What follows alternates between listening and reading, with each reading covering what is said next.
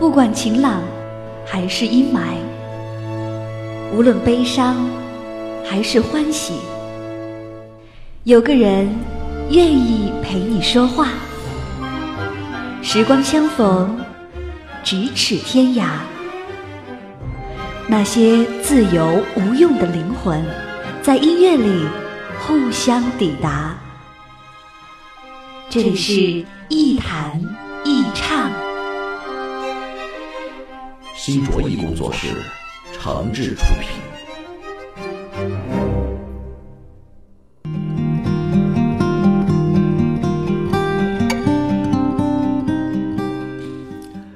这里是网络播客节目《一弹一唱》，我是梁毅。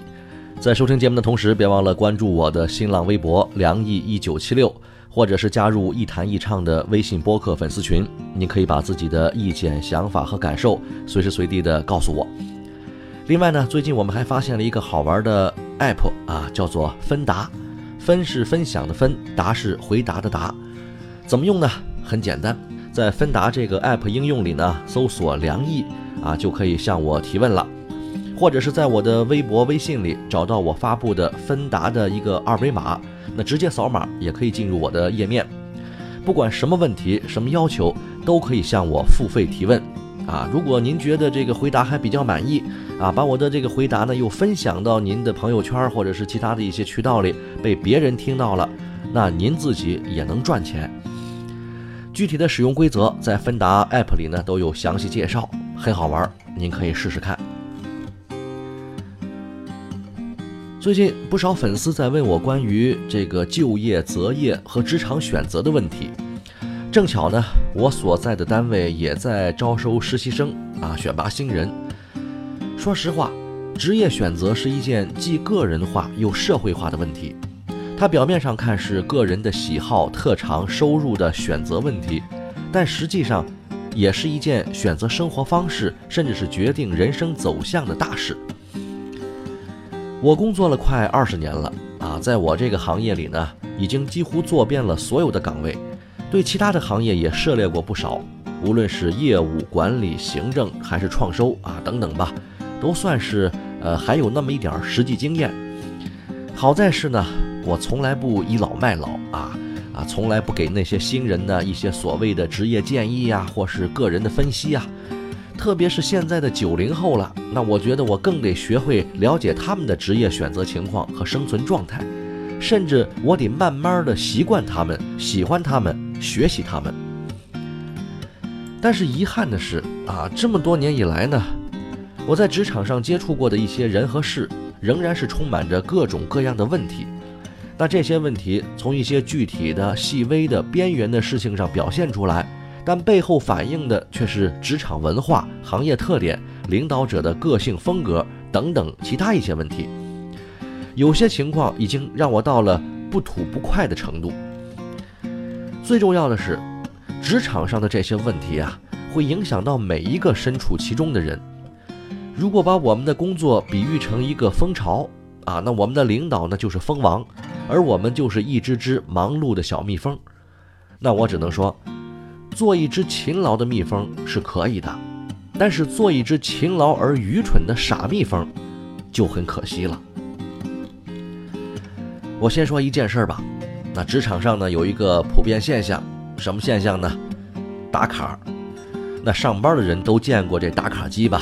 啊，有指纹识别的、人脸识别的，或是卡片识别的啊，等等各种各样吧。那打卡机是什么呢？是制度管理的一个重要标志啊。哪个单位没有制度呢？啊，哪个单位的制度不需要考核呢？啊，哪种考核不需要量化成具体的数字呢？所以打卡机就诞生和普及了。打卡是最简单的量化指标了。那只要输入具体的作息时间就 OK 了。啊，员工什么时候来，什么时间走，一天打几回卡，是迟到还是早退？就不用领导们天天查岗了，全都数字化了嘛？那简直是一劳永逸呀！但是员工对打卡机通常都是没什么好印象的啊！我在想，有些时候打卡机如果要是变成一个人的话，我敢保证他一定是全公司、全单位啊最不受待见、人缘最差的那个人。那为什么员工对打卡都有那么大的意见呢？是打卡制度错了吗？要我说呀，这个制度没错，约束员工的工作时间，这既是对工作的负责，也是基本的劳动契约精神。但是问题出就出在，打卡并不是考核的核心和关键呀，啊，打卡呢只是一种辅助管理手段。那工作的核心是什么呢？是创造价值、提高效率。但是您看看，很多单位在这方面是没有具体的考核标准的。价值怎么衡量？比如说啊，员工甲做了一件事儿，员工乙也做了一件事儿。这两件事儿对单位和公司所创造的价值一样吗？如果不一样，怎么量化？怎么考核？同样，员工甲一天干了三件事儿，那员工乙呢？三天干了一件事儿，效率谁高谁低？怎么衡量？怎么量化？这个标准有吗？我们说，如果在价值和效率的量化考核上有了明确的、合理的、科学的标准，那打卡制度就可以名正言顺的存在。作为有效的一种考核的补充，但是如果一个单位连价值和效率都无法衡量，仅仅依靠最容易实现的打卡制度来确定员工的敬业程度和贡献多少，这说明什么？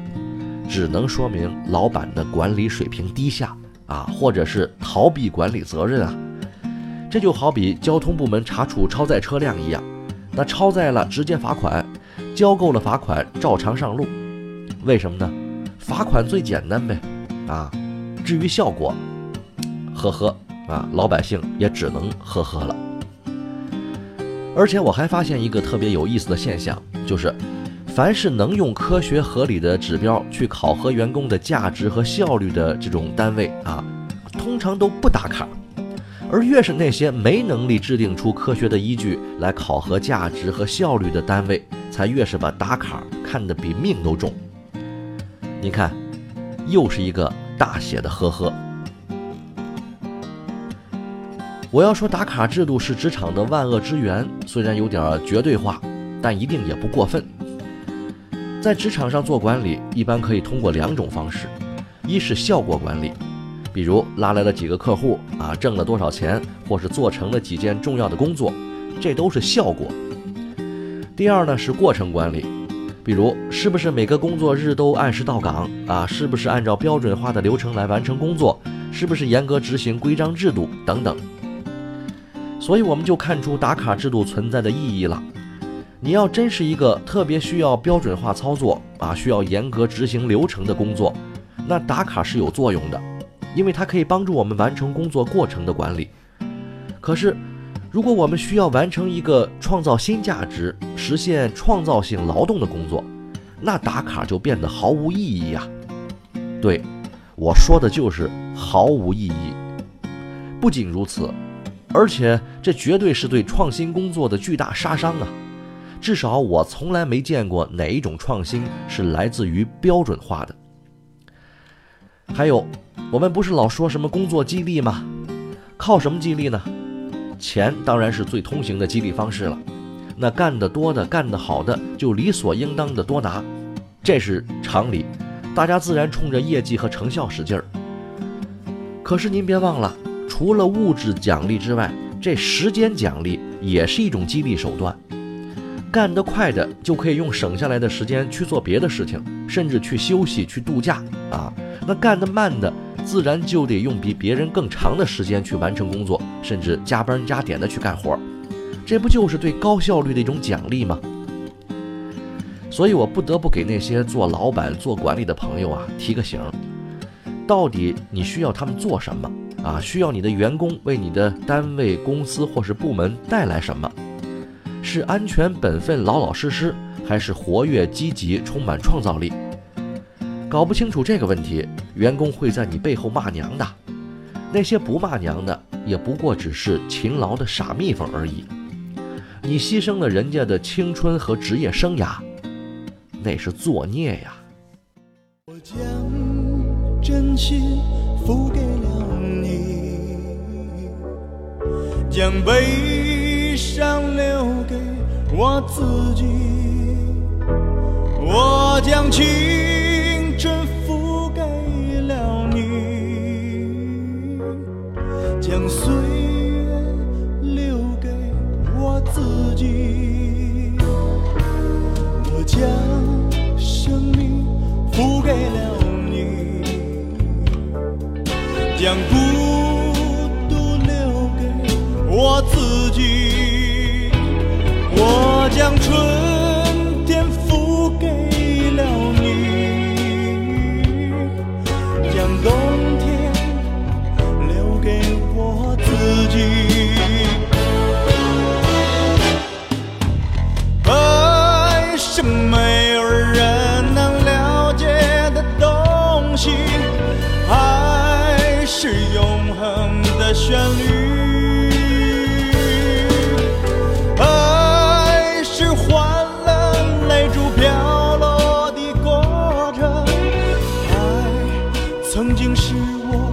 也是你。我将春天付给了你，将冬天留给我自己。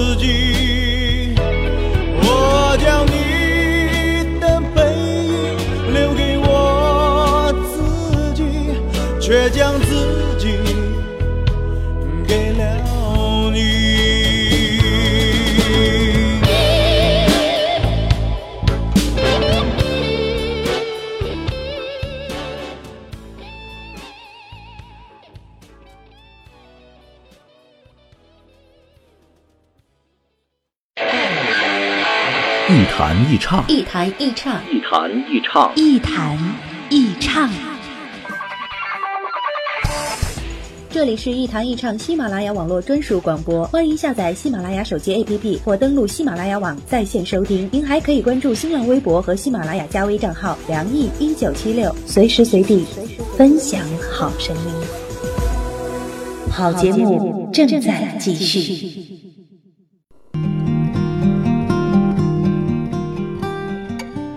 这里是网络播客节目《一谈一唱》，我是梁毅，欢迎各位继续收听。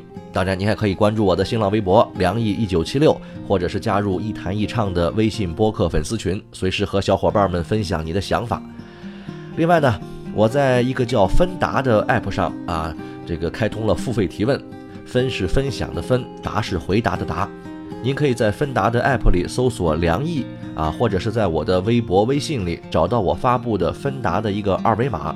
直接扫码就可以进入我的个人页面，向我进行付费提问。那如果觉得我的回答还满意呢，还可以分享到自己的朋友圈来赚钱，很好玩，你可以试试。好，我们继续今天的话题啊，说说这个职场管理的问题。那说到制度啊，好的制度有多重要，坏的制度就有多可怕。讲一个真事儿。我有个朋友啊，在一个特别大的单位，省级档次啊，事业单位。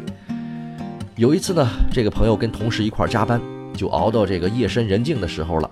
那这时候是人困马乏呀，关键是肚子里他空得慌，那就是饿了嘛。那饿了也不能回家找妈呀，怎么办呢？很简单，咱叫外卖嘛。那我就问大家了，你说这个加班到深夜啊，员工叫个外卖，可以算工作餐吗？可以吗？可以吧，没问题吧？啊，应该吧？要我说，没问题，应该可以，也合理呀。而且这个朋友的单位也有这项规定，员工加班可以吃个工作餐啊。那好，那这天这个加班的五个员工呢，就叫了个包子，五个人啊吃了六十二块钱。朋友们，五个人啊，六十二块钱的包子，多吗？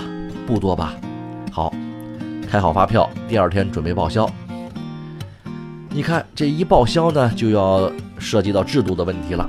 那哪个单位都有财务制度啊？但是问题也来了，六十二块钱的工作餐得三个领导签字。这不要紧，领导嘛啊，谁没点这个签字的权利啊？签。可是签完了还不行，这工作餐光有发票不管用，得开明细。那什么叫明细呢？几个人吃的啊，都是谁谁谁吃的什么东西，什么时候吃的，为什么吃的，这全得写上。得，咱写啊，几月几号晚上工作加班，那张三李四王五刘二麻子一块吃的，那吃的什么呢？吃的包子，什么馅儿的呢？啊，三两芹菜肉的，三两白菜肉的，三两素三鲜的，三两韭菜鸡蛋的，全写上。写好了吧？得，饭店加盖公章，跟发票章要一致啊。您看这一圈下来哈，终于是把这六十二块钱的发票和明细给搞齐了，啊，终于让上中下各级领导都给签完字了。那报销吧。一看日历，哟，一个月都过去了，真快呀！这就是制度。您说有错吗？没错，严格能有什么错？可是问题呢？问题在哪儿呢？制度到底是用来干什么的呢？那领导说了，制度是把大家的行为约束在法律法规的范围之内，啊，让大家伙不犯错的。是呀，我倒真没犯错，可我的时间去哪儿了呢？这个朋友给我说，办完这六十二块钱的事儿，就一个感觉。你知道蒙着眼拉磨的驴吗？你身上背着重重的担子啊，天天马不停蹄的跑腿儿，你以为你已经走过了千山万水，可是等眼罩摘下来的那一刻，才发现，只不过是在原地打转。这就是一个勤劳的傻蜜蜂啊！好的制度不仅可以约束大家的行为在法定的正常的范围之内，更重要的是，它可以帮助我们有效地完成工作目标，节省时间，控制成本。减少内耗，而坏的制度却只有一个目的，就是让领导少负责任、不担风险、不受连累。至于成本和内耗嘛，还是个呵呵啊。说完这个事儿呢，再讲一个真实的故事啊。前不久，我们跟一个特别牛逼的单位呢合作一件事儿啊，做了笔生意。大家注意哈，我说的是生意啊。而且是我们出钱啊，我们是甲方啊，请他们来做事还不讲价。那为什么说对方是个很牛逼的单位呢？因为人家死活不跟我们签合同，也就是说啊，生意可以做啊，钱可以收，事儿可以办，但就是不签合同。为什么呢？嫌麻烦。您听到了吗？听清了吗？乙方因为嫌麻烦，不跟甲方签合同。牛逼吧？那麻烦在什么地方呢？这我也很想知道啊啊！那这个牛逼的单位说了，因为我们签合同呢，需要业务部门、法务部门、财务部门啊，分管领导、主管领导、中心领导、委员会领导、上级部门领导一块儿签字，这一共啊得七个人签字才行，少一个也不成。你说这合同怎么签？哎呀，我终于见识到比我们这儿啊还严格的这个程序和制度了，所以我心里说，你不签拉倒，活该死去。不签合同，可是这事儿非办不可，还只能找这个牛逼的乙方，那怎么办呢？你看，这时候制度的优越性又体现出来了。那有一种制度叫特事特办啊，严格来说，这不能叫制度，这叫什么呢？叫领导权力。哎。领导就可以靠一句话来办事儿，靠动动嘴儿来办事儿。你看，这也是一种制度。好，程序不合法，规矩不讲究，但事情还得办。结果呢，可想而知，事儿是办了，但是办事的人成了一个勤劳的傻蜜蜂，累死在扯皮的路上了。最后呢，这事儿就成了一个玩笑啊，一个甲方拿着钱死乞白咧的求着乙方的玩笑。制度必须有，也一定得存在，但是制度可以不遵守。勤劳的傻蜜蜂恐怕是没有这个权利的。在职场上混，懂得制度就像懂规矩一样，是进门入行的第一件事儿。可是如果凡事都按制度来，那基本上也办不成什么事儿了。所以，制度是最重要的吗？不是。制定制度的那个人和制度是如何产生、怎样被制定出来的，才是最关键的。选择一个行业啊，一个组织机构、一个部门、一个团队，看什么呢？看制度是不是健全吗？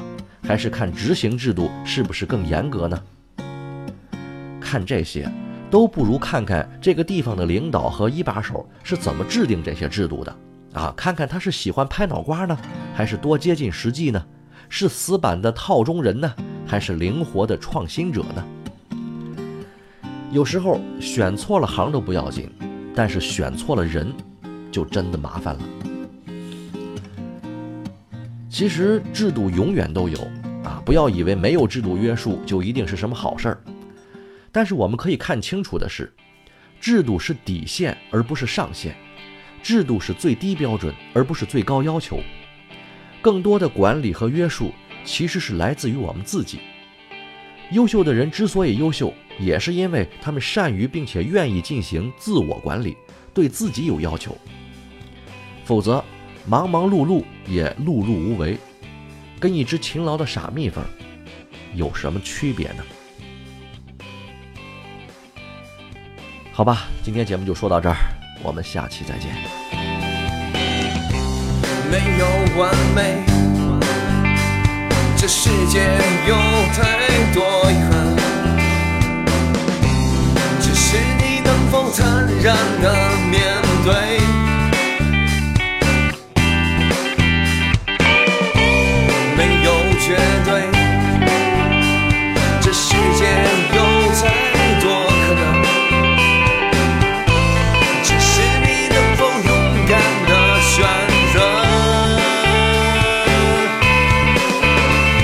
让不要生命充满色彩，用最热心灵去温暖一切，让不要风景被你发现。